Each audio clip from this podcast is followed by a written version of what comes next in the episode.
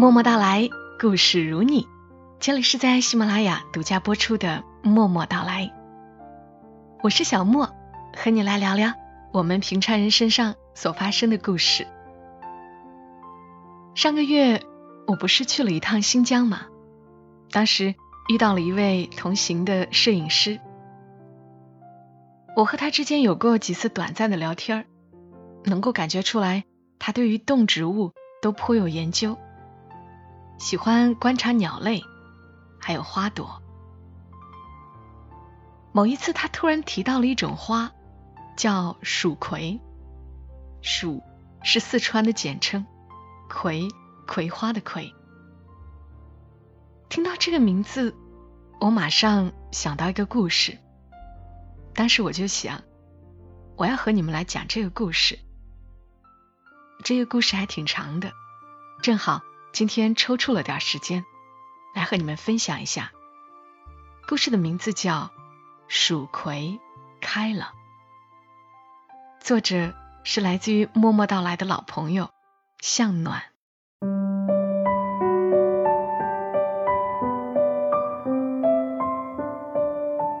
老旧咖啡馆里的空调坏了，闷得很，可男友的母亲还在喋喋不休的问着。你的学历是硕士？什么大学的硕士呀？九八五学校？哦，其实学历也没有那么重要了。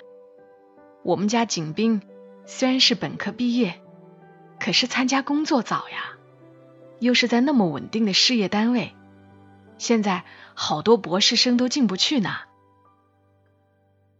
你老家哪里的？C 县，C 县，哦，以前好像是个贫困县吧。景斌他爸年轻的时候到那边挂过职，那边山地多，经济总搞不上去，现在好像也没发展的多好。谢奎没说话，C 县。确实曾是全省有名的贫困县，好多年摘不掉贫困落后的帽子。你父母都是农民吗？对。有没有入过养老保险呢？没有。谢奎已经有些不耐烦了。你看哈，我们景斌呢？一表人才，有车有房，想找个家庭条件相当的姑娘也不是什么难事儿。可是他偏偏看上了你，你看，你比我们景斌还大两岁，马上三十了。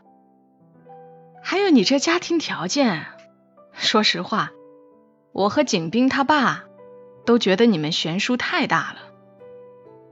可是年轻人的事儿嘛。我们也不好说太多，我们这儿女婚事上还是很开明的。不过有些话要说到前面，你要是嫁到我们家来啊，自己孝敬父母，我们不拦着，不要为难我们景斌。再就是不要七大姑八大姨都往家里领，我们家条件是好一点儿。可是，也不负责扶贫的呀。说话还真是刻薄。谢奎看看旁边的男友，他正低头刷着手机，好像没有注意母亲和女友在说什么。谢奎不打算再忍耐。大妈，谢奎开口道。在 C 县，像您这么显老的，我们一般不喊阿姨，喊大妈。大妈，我也说句实话，景斌是出身比我好一点，在大城市长大，家境算是殷实吧。可是你看，他学历没我高，月薪还不到我一半。听说您家的房子是九十年代盖的，也够老的。车子呢，我也有，而且是靠自己打拼买的。其实您家这条件，我还真没放在眼里。之前我就在犹豫，要不要继续和景斌处下去。今天见了您，我觉得我和他还是到此为止吧。大妈，我还有事儿，先走了。谢奎招呼服务员：“麻烦结一下账。”结完账，他在男友和他母亲目瞪口呆的表情中起身走了。走出咖啡馆，谢奎的心情糟透了。他真是猪油蒙了心，才会看上景斌。没想到大城市出生，有车有房，居然对他有这么大的诱惑力。他本来。对这段感情就犹疑着，今天见识了景斌的妈妈，就更不想跟他在一起了。谢奎往前走了几步，正路过一家花店，鬼使神差的，他走了进去。花店很大，花的品种非常齐全，香味扑鼻。请问有没有蜀葵？您说什么？女店员正在修剪玫瑰花枝，没有听清楚。请问有没有蜀葵？谢奎又问了一遍。哦，不好意思啊，这个还真没有。您买束玫瑰吧，今天的玫瑰特别好。您看这束。不好意思，我不喜欢玫瑰。谢奎走出了花店。谢奎工作的这座二线城市，花店很多，但好像从来没卖过蜀葵，也很少见到有人种植蜀葵。不像 C 县的乡下，几乎家家屋前都种着一丛，随意一长，自在开放。谢奎家门前种着一丛，院子里也种着一丛，红的，白的。粉的，每年都开得不遗余力。谢奎那会儿并不喜欢这种花，它太普通，太寻常了，有点土，那么不起眼。他没有想到，若干年后的今天，他会鬼使神差的走进花店，询问是否出售蜀葵。大概。是因为今天受刺激了吧？谢奎开车回住处的路上，接到电话，是村里的青青打来的，说在这个城市找了份工作，临时没有住处。青青支支吾吾的，意思是想在谢奎这边住几天，却又不好意思直接说。村里人都说谢奎是白眼狼，养父养母含辛茹苦把他养大成人，省吃俭用供他上学。他终于考上了名牌大学，离开了村子，在外面发达了，就忘恩负义起来。平时很少和家里联系，逢年过节也不爱回去，遇到同村人更是冷漠的很。对于这些评价，谢奎倒不甚在意。他整天在城市里摸爬滚打，每天忙得昏天黑地，哪有时间在乎村里人的评语？那个小村越久不回去，就越是跟他切断了联系似的。他觉得自己已经丢掉了山村姑娘的标签。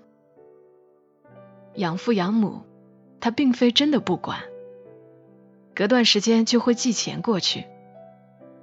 村里人都以为谢奎发达了，直到他上了大学，还考上了研究生，毕业后进入大企业工作，在大城市住着像样的房子，还开上了车子。可他们并不知晓这背后的辛苦。一个姑娘，只身在外，无依无靠，要杀出一条血路。有多么不容易！谢奎是真正的拼命三娘，在任何事情上都比别人努力几倍。他的时间几乎全用来工作，才能应付房租、车贷，才能活得像个样子。也因为工作太忙太拼，他蹉跎到三十岁，还没有找到合适的对象。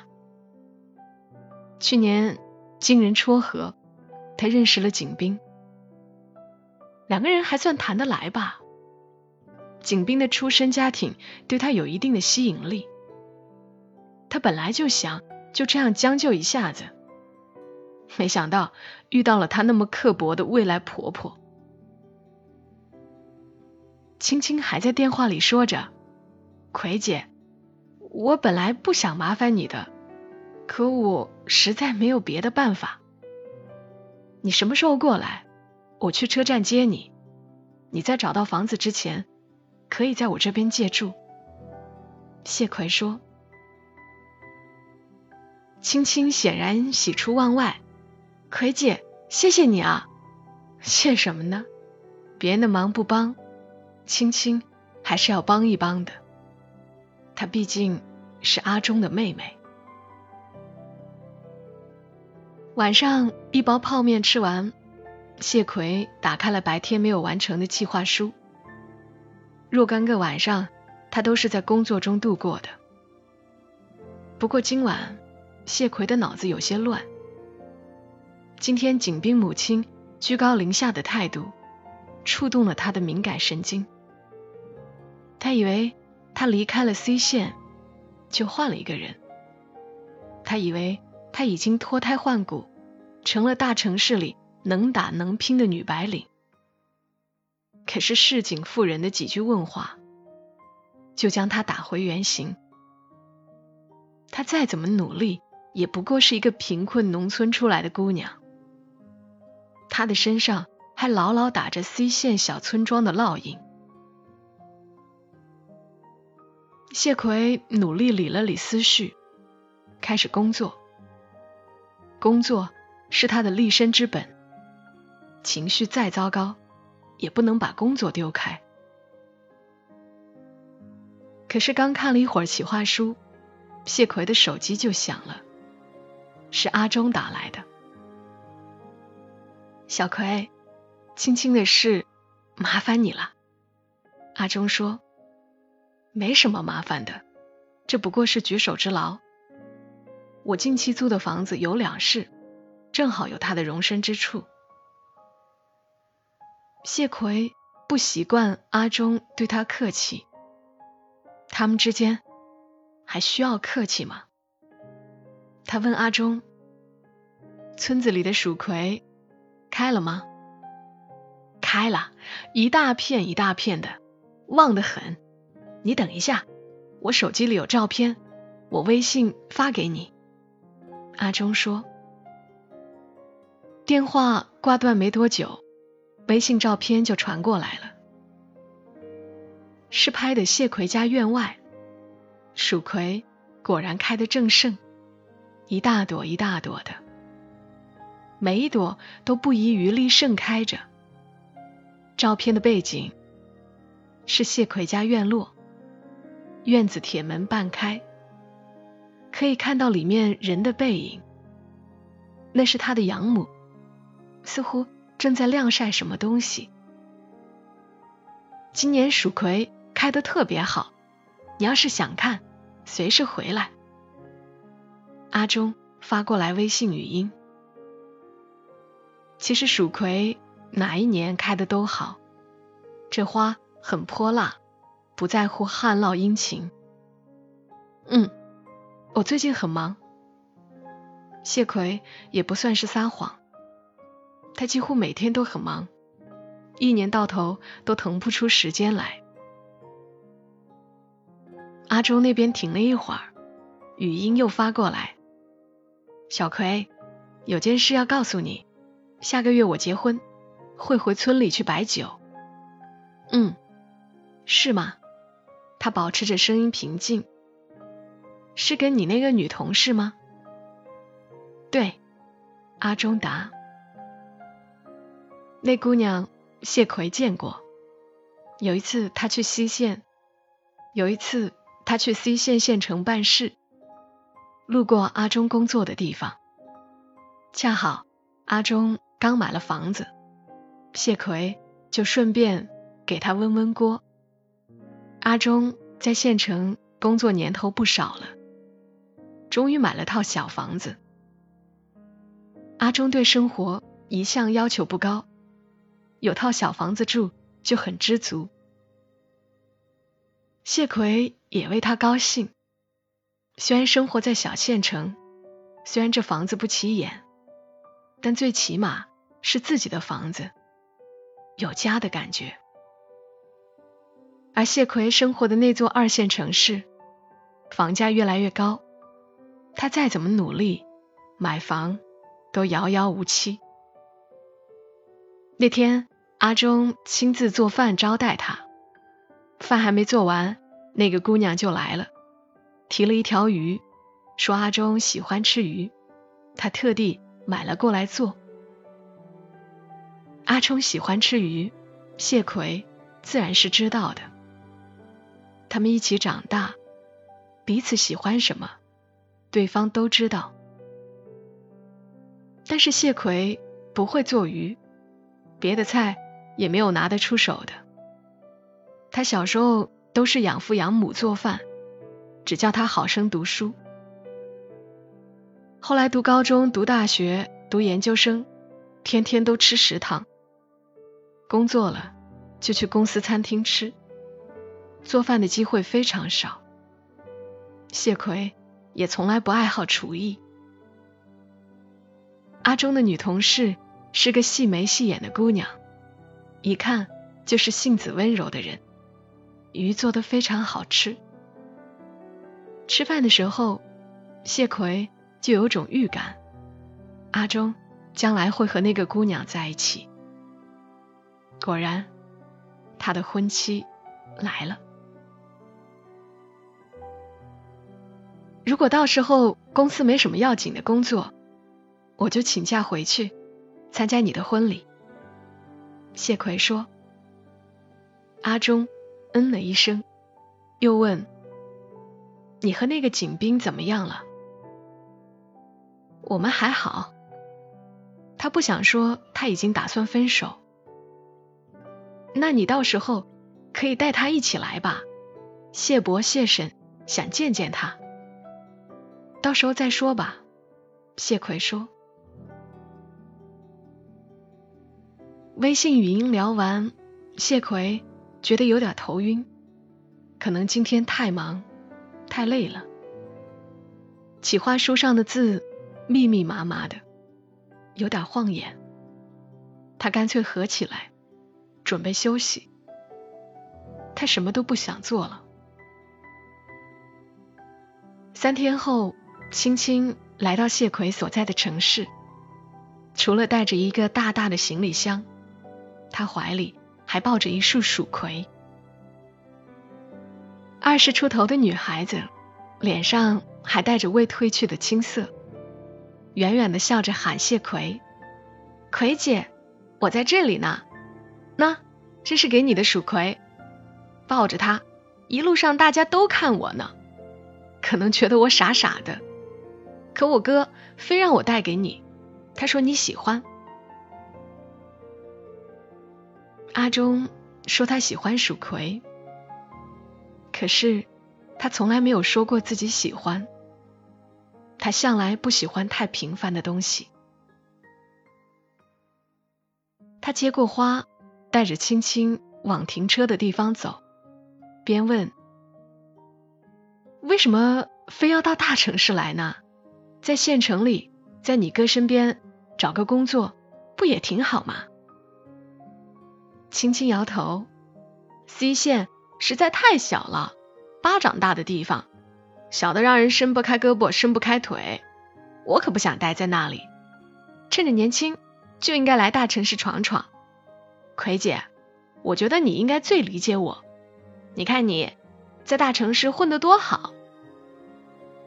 青青是职业学校毕业，他一个同学帮他在这座城市。找了份推销员的工作。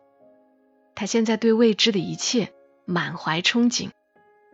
葵姐，这些年我最崇拜的就是你了，全村就属你眼界高、心尖儿足，别人谁都比不了。我哥也挺好的，可他眼界比不上你，真的。这没有可比性，只是每个人想要的生活不一样罢了。谢奎像是说给青青，又像是在自言自语。青青跟谢奎上了车，神情忽然暗淡下来。奎姐，你知道我哥要结婚了吗？知道。谢奎。发动了车子，真可惜，要成为我嫂子的人不是你。青青忍不住感叹了一句，又问：“你会去参加我哥的婚礼吗？”看情况吧，我最近挺忙的。谢奎说：“这个话题本就有些尴尬，青青也就不再多问了。”刚刚把青青安顿好，景斌就找上门来，当着青青的面，有些话不好说。谢奎就和景斌下楼来，找了一个小咖啡店坐下。景斌个头很高，但是举止说话总有些孩子气。小葵，我知道那天你和我妈见面闹得有些不愉快。你也知道老人嘛，就喜欢问来问去的，也没什么恶意，就是希望我们过得好呗。我本来当天晚上就要过来跟你解释一下的，可是我妈说我们都需要冷静冷静。谢奎说，我也一直很冷静，提出分手也不是一时冲动。景斌。我想那天我就说的很清楚了，我们分手吧。为什么呀？我们都在一起都快一年了，也没什么大矛盾，而且我们都是奔着结婚的目的去的，怎么能说分手就分手呢？景斌企图说服谢奎。景斌，你听我说，那天我太生气了。所以说话有些刻薄。你条件其实还蛮好的，一定能找到一个门当户对的姑娘。谢奎说：“你知道我从来不在乎什么门当户对。”景斌急着解释：“可事实上，你需要一个和你背景差不多、家境差不多的姑娘。你不适合我这样的姑娘。”谢奎的声音很冷静，景斌急得脸色发红。小葵，我挺喜欢你的，真的，我觉得我们应该再给彼此一点机会。他情绪激动，但是说话却没有底气，因为他看到了谢奎决绝的表情。景斌，我们好聚好散吧。你人不错。一定会找到属于你的幸福。谢奎的祝福是真诚的，他不是乱发好人卡。相处了这么久，他真心觉得景斌人还不错，心地善良，很好相处，只是有些软弱。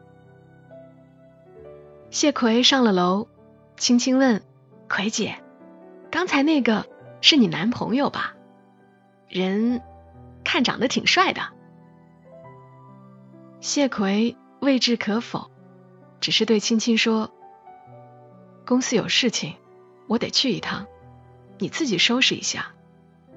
晚饭也得自己解决，我很少在家吃饭，所以冰箱里也没什么菜，倒是有一箱泡面，你要想吃的话可以泡。”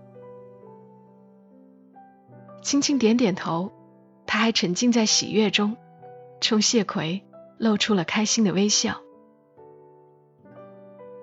谢奎公司有一个出差名额，其实也可以是别人去，但谢奎还是申请下来。他不想回村，不想参加阿忠的婚礼，他需要一个理由。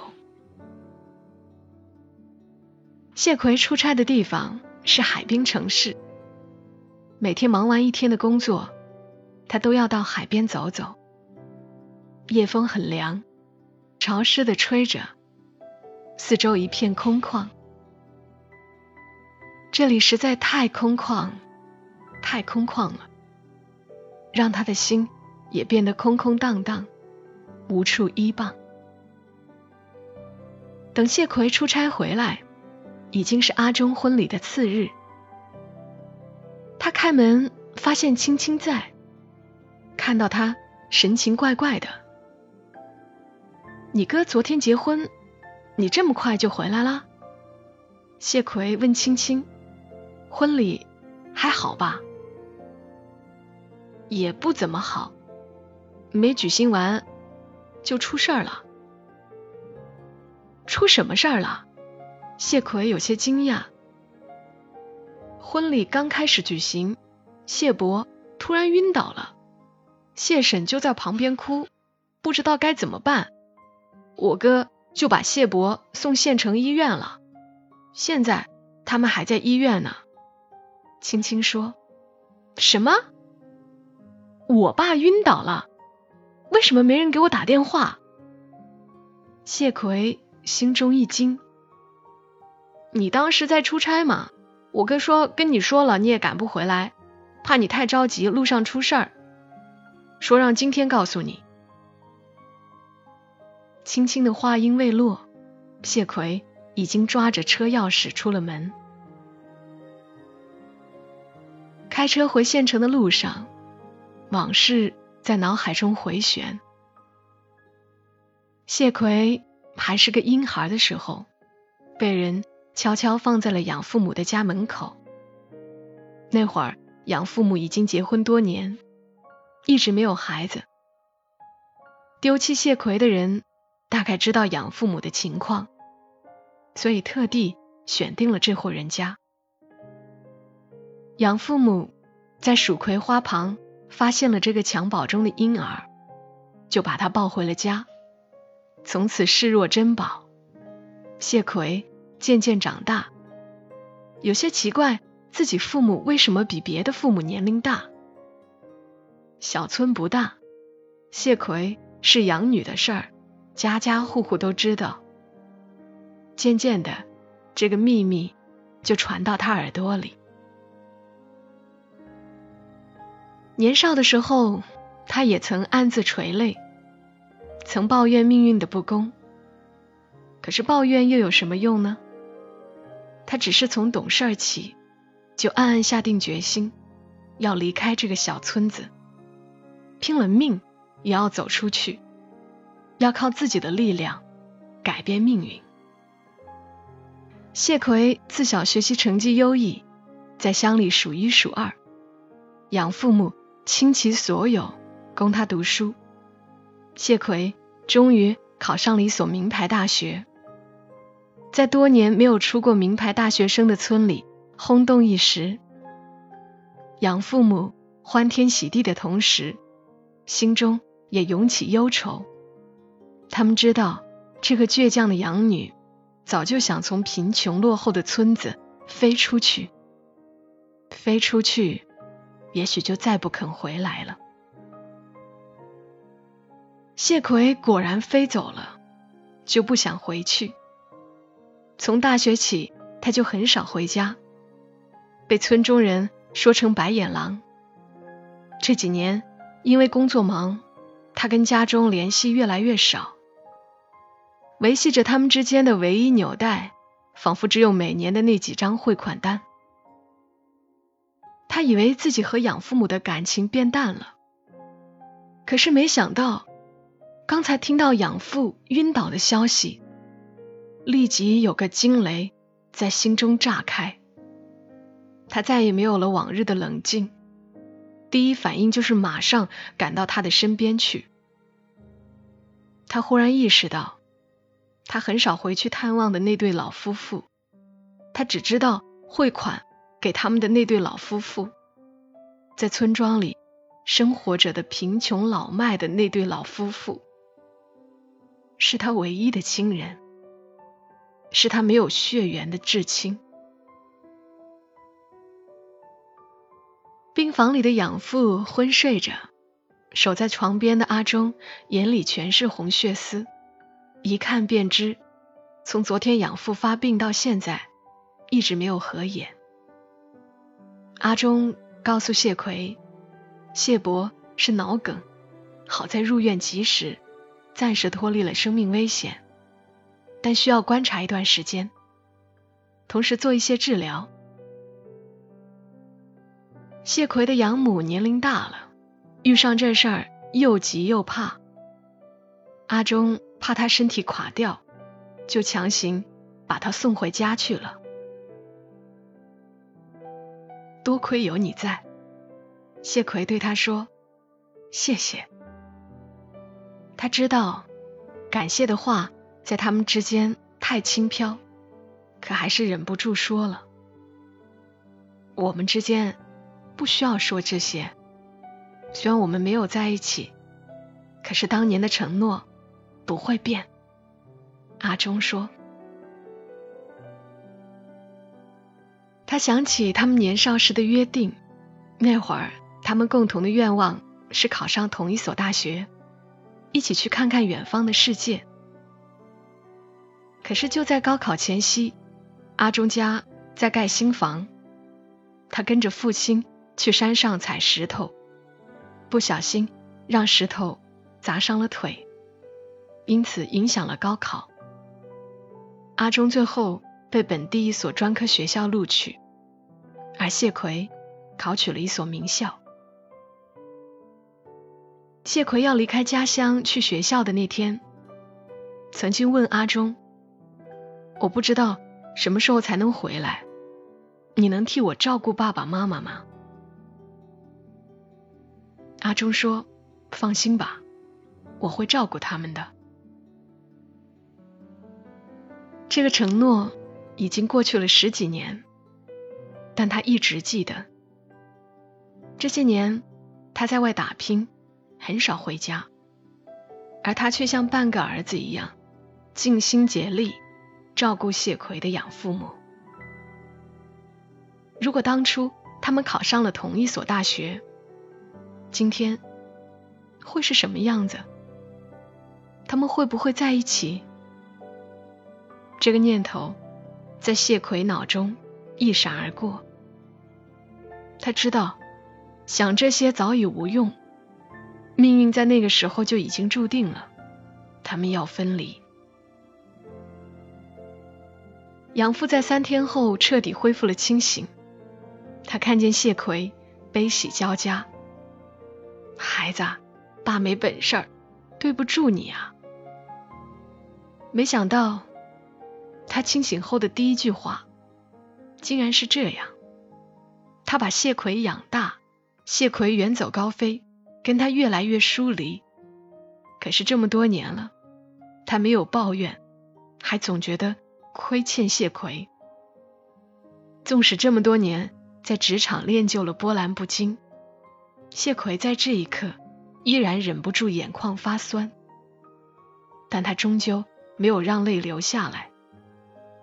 他不想让养父太激动，他现在也没有时间悲悲切切，要解决的事情太多了。他好不容易跟公司请了一周的假，一周后无论如何都得回去工作。他必须在此之前找好护工，以及考虑之后请什么样的人来照顾养父。阿忠说这件事不用他来操心。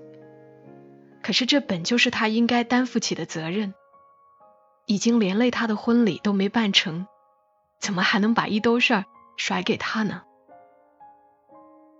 病榻上的养父还担心着家里的地担心着医药费担心着谢奎请假耽误工作。谢奎不晓得怎么宽解他的心倒是阿忠很会安慰人能帮养父宽宽心。谢奎找好护工后赶回公司两天后再回来养父已经把护工辞退。并执意要出院。雇人照顾自己，是节俭了一辈子的养父所不能接受的。医生说，目前的情况最好再留院观察几天，实在要出院，回家后身边一定不能离人，且要定期复查。谢奎拗不过养父，只得开车送他回去。一路上，谢奎驾着车，阿忠在车上扶着老人。从县城医院回村，车程不算长，但因为有盘山路，所以谢奎开得稳而慢。车子开到村口，远远的就看到一片蜀葵，一种熟悉的味道充满了谢奎的皮腔。其实他并没有开车窗，这种花味道很淡。也并没有飘进来，只是仅仅看到这场景，味道就涌起来了，那么浓烈，那么熟悉。此时此刻，谢奎才知道，无论他怎么排斥，无论他怎么逃离，这个开满蜀葵的村子，是他灵魂深处的故乡。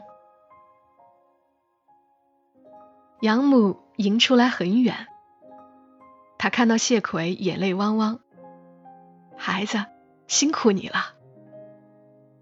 他和养父一样，总是觉得自己给谢奎的不够多。安置养父躺下休息，养母就开始忙忙叨叨做饭，全都捡着谢奎喜欢的菜做，一边唠叨着：“你这么瘦，在外面受了多少苦呀？这么多年。”谢奎的养父养母从来没有怪过他不回来，他们总是想着他的难处，总是觉得孩子不容易。谢奎怕在屋里待久了会流出泪来，就跟阿忠来到院子里。院子里的蜀葵花开得正好，又热烈又沉静。阿忠说。蜀葵开了，你的生日就快到了。其实没有人知道谢奎确切的生日。上户口的时候，他的生日被登记为养父母抱养他的那天。那天，他被人放在院外的蜀葵花旁，轻轻的啼哭。养父母抱起他，并给他起名为葵。两个人在院里站了一会儿，阿忠的妻子来了。这个好脾气的姑娘，并没有因为婚礼的事情发脾气，她是来喊阿忠回去吃饭的。阿忠跟着新婚妻子往外走，并回头告诉谢奎，有什么事儿随时找他。阿忠他们走远了，越走越远，就像谢奎。和阿忠的少年时光越走越远，再也不会回来。谢奎走到院外，看着一束束旺盛的蜀葵，他的心里有些难过，却又无比的踏实，是一种十八岁走出小村之后再没有过的踏实。谢奎忽然觉得浑身软软的。好累，太累了。他想把这些年的疲惫都卸下来。他极想躺下来，躺在蜀葵花旁，就像当年那个婴孩一样。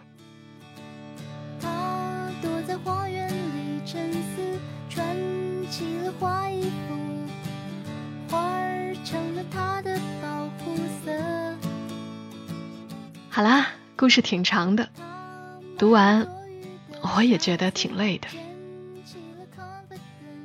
谢谢向暖写下并授权我和你分享这个故事。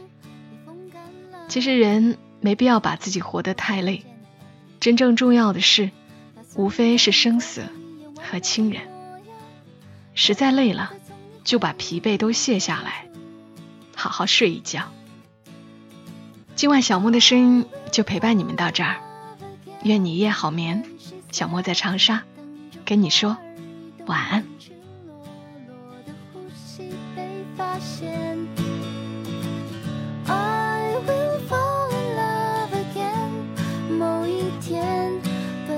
花园是他所相信的空间。